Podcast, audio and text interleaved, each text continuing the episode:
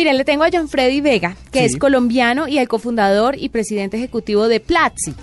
Platzi. Es una exitosa plataforma de cursos digitales. Es además uno de los 20 latinos más influyentes en el mundo tecnológico en Estados Unidos, según un sitio especializado, eh, CNET Sí. o CNET.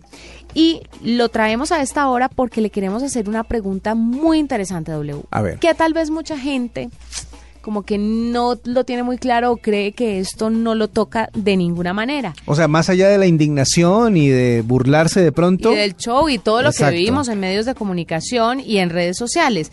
Pero si Trump, ahora que es presidente, ya ganó las elecciones y empezará a ejercer su cargo de presidente de los Estados Unidos, ¿qué significa esto para el mundo de la tecnología y la innovación? ¿Qué repercusiones tiene el hecho de que Trump haya ganado la presidencia de Estados Unidos en el mundo tecnológico y de una u otra forma cómo nos va a tocar aquí en Colombia? Hay que tener en cuenta que nosotros hemos visto la repercusión que ha tenido, los analistas han hablado acerca de la repercusión que puede tener el hecho de que Donald Trump sea el presidente por los próximos cuatro años de Estados Unidos en términos de economía, en términos de estabilidad eh, mundial, en términos de las, eh, los conflictos en los que eh, influye Estados Unidos. Pero, ¿por qué es relevante esto? Porque la mayor parte de las empresas tecnológicas que, que- que están pues alrededor del mundo tienen su base en los Estados Unidos. La manera en que se desarrolla tecnología desde ese país para el resto del mundo es muy muy grande y las políticas de él van a afectar también el tema. Pues John Freddy Vega está con nosotros. John Freddy, bienvenido a la nube. Muy buenas noches. Bueno, cuéntanos, John Freddy, ¿cómo afecta la llegada de Trump a la presidencia de Estados Unidos este asunto de la tecnología? Porque además, antes, durante la campaña presidencial, muchos de los grandes de la tecnología se unieron en contra de él, de una u otra forma. Creería yo que la gran mayoría de las empresas de este rubro, de las empresas de medios, etcétera, lanzaron la alarma de que era un problema y que probablemente no iba a ser positivo, pero igual, esto es algo que ocurrió y que es absolutamente irreversible. ¿Y cómo se ve afectado el mundo de la tecnología con la llegada de Trump entonces?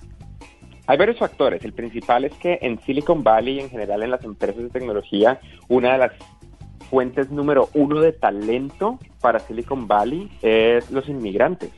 La, el 50% de las empresas exitosas de tecnología de Estados Unidos fueron iniciadas por inmigrantes. Sergey Brin, uno de los fundadores de, de Google, él es originalmente de Rusia. Elon Musk es originalmente de Sudáfrica. El actual, el actual CEO de Microsoft, Satya Nadella, es de ascendencia india. Hay muchísimas personas de muchos diferentes lugares del mundo que hacen de este lugar lo que es, porque al final del día Silicon Valley es una especie de micro burbuja del resto de Estados Unidos. Una de las cosas que quiere hacer Trump es retirarse de NAFTA. NAFTA es una alianza que hace que muchísimo talento, en particular de el resto de países de América, llegue fácilmente a Estados Unidos. Y eso implicaría que, por ejemplo, se pierdan las visas TN, que son las visas con las que los mexicanos o los canadienses que tienen un alto nivel de desarrollo tecnológico vengan a trabajar acá. Otra cosa que preocupa un poco es justamente el tema de la manufactura de la tecnología, porque sabemos que parte de la tecnología que todos consumimos, a pesar de que las marcas sean norteamericanas, se fabrican fuera de Estados Unidos, en países como China principalmente, que por lo visto es uno de los enemigos a vencer por parte del señor Trump. Eh, ¿Cómo se puede ver afectada la cantidad o el precio de la tecnología a partir de ahora? Aún hay muchísima incertidumbre respecto a lo que Trump va o no va a hacer.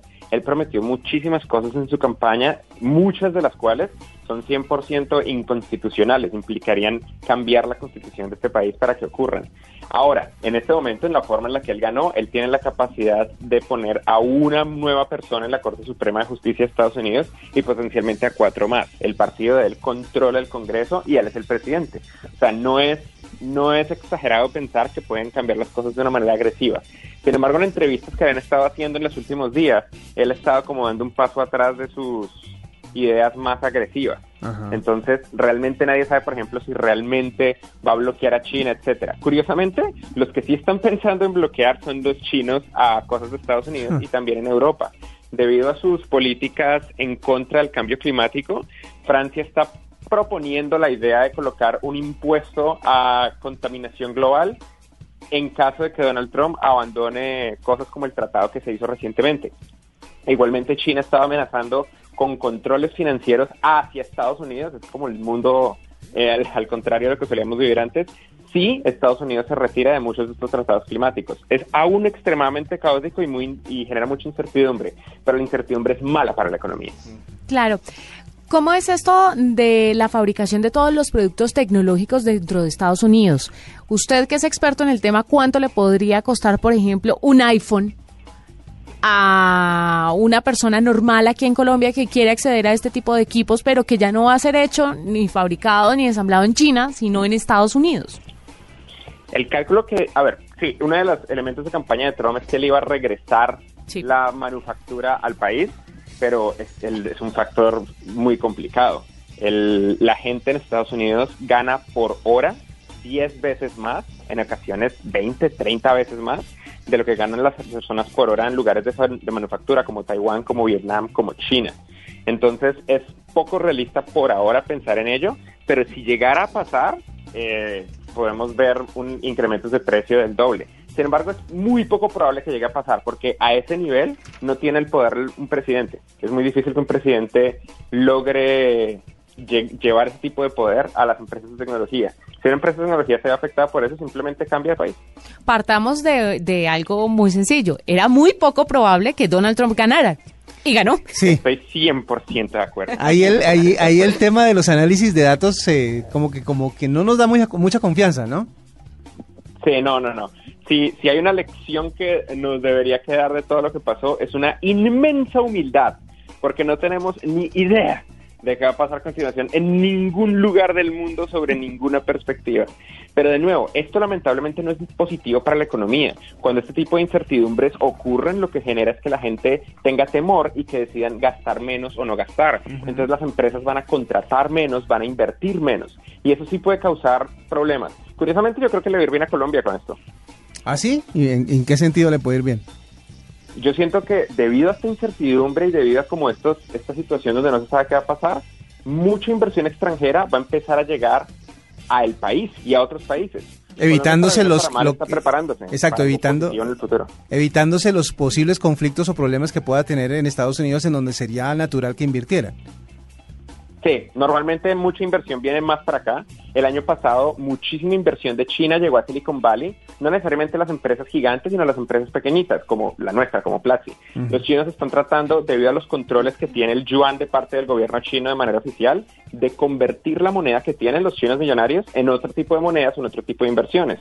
Por eso ven tantos chinos invirtiendo en casas en Vancouver, en finca raíz en Estados Unidos y en startups, en empresas de tecnología, aquí también en Estados Unidos o en otros países.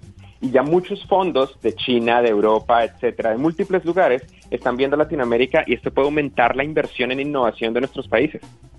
Y entonces, ¿usted cuáles cree que serían las regiones más importantes para este tipo de oportunidades aquí en Colombia? Yo siento que naturalmente Bogotá y Medellín tienen una optimización clara debido a que llevan muchos años en esto, pero más importante que una ciudad, creo que lo más creo que lo, lo, más útil para nosotros es el futuro, es prepararnos para ser independientes a nivel tecnológico. Debido a la forma en la que en este momento funciona aprender a programar y crear tecnología, este país, Colombia, no requiere inversión del gobierno ni apoyo de nadie, para que los colombianos sepan cómo crear los mismos productos que se crean en Silicon Valley. Lo único que falta es cerrar esa brecha, enseñarle a las personas y que aprendan a programar, a diseñar, a crear marketing en el mundo digital, porque para bien o para mal, esta es una oportunidad de oro para que nuestra región surja como una región que exporta servicios tecnológicos.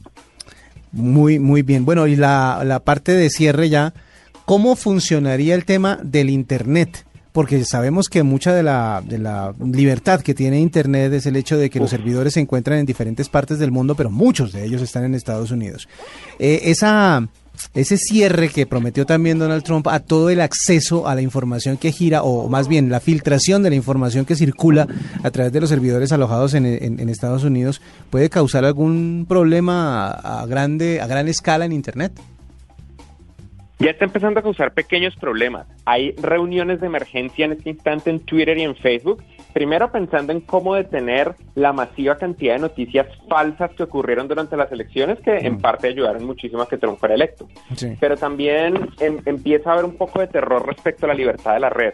El año pasado, el director de la, de la Comisión Federal de Comunicaciones de Estados Unidos propuso una ley de neutralidad de la red para que ningún proveedor de Internet pudiera establecer cosas que les dieran monopolios o que afectaran la privacidad o la libertad de estas redes de comunicaciones.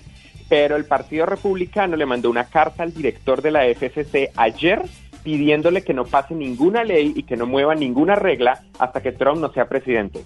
Históricamente los republicanos siempre han estado en contra de la, de la forma en la que en este momento funciona Internet. Y es verdad, Estados Unidos controla gran parte de la forma en la que funciona Internet en este momento. Sin embargo, no es tan grave, aunque sería inconveniente por un tiempo. Pero Internet es el tipo de red que cuando encuentra estos problemas los rodea. Los salta. Con el tema del espionaje y todo el acceso que este hombre va a poder tener a muchas bases de datos, ¿eso cómo se maneja? ¿Él es autónomo o, de una u otra forma puede saltarse alguna norma para espiar a quien quiera a través de las tecnologías? ¿O hay un ente que lo regule para que no pueda hacer esto? Eso, eso es una de las cosas más fascinantes de esta época. Obama eh, yo, creo que nadie se esperaba esto. Obama aumentó muchísimo los poderes de la NSA, la Agencia Nacional de Seguridad, que son básicamente los hackers oficiales de Estados Unidos. Pero siempre decían, no, esto lo va a usar el presidente para bien, para los terroristas, para bla, bla, bla. Debido a la forma en la que se dieron los poderes de la NSA, Obama tenía un control muy cercano de qué se podía espiar y qué no. Hay controles, pero los organismos de control en Estados Unidos tienden a ser la Corte Suprema de Justicia, el Congreso, el Departamento de Estado, el Departamento de Justicia y la Presidencia. Y debido a cómo esta elección ocurrió, Trump tiene control de casi todo. Mm. Así que yo, yo le puse cinta a mi webcam cuando Trump ganó la presidencia. Perfecto. Un pues, consejo inicial para todos nuestros oyentes en este momento. Es que es complicado. John Freddy Vega es colombiano y es el cofundador y presidente ejecutivo de Platzi, exitosa plataforma de cursos digitales, pero además es uno de los 20 latinos más influyentes en el mundo tecnológico en Estados Unidos y está con nosotros a esta hora contándonos un poquito de las repercusiones de Trump en la presidencia de los Estados Unidos. En cuanto a tecnología se refiere. Y que de una u otra forma nos toca a nosotros. John Freddy, gracias por estar con nosotros. No, gracias a ustedes. Y de nuevo, creo que lo más importante es que nos dediquemos a aprender a programar a partir de ya. Escuchas la nube.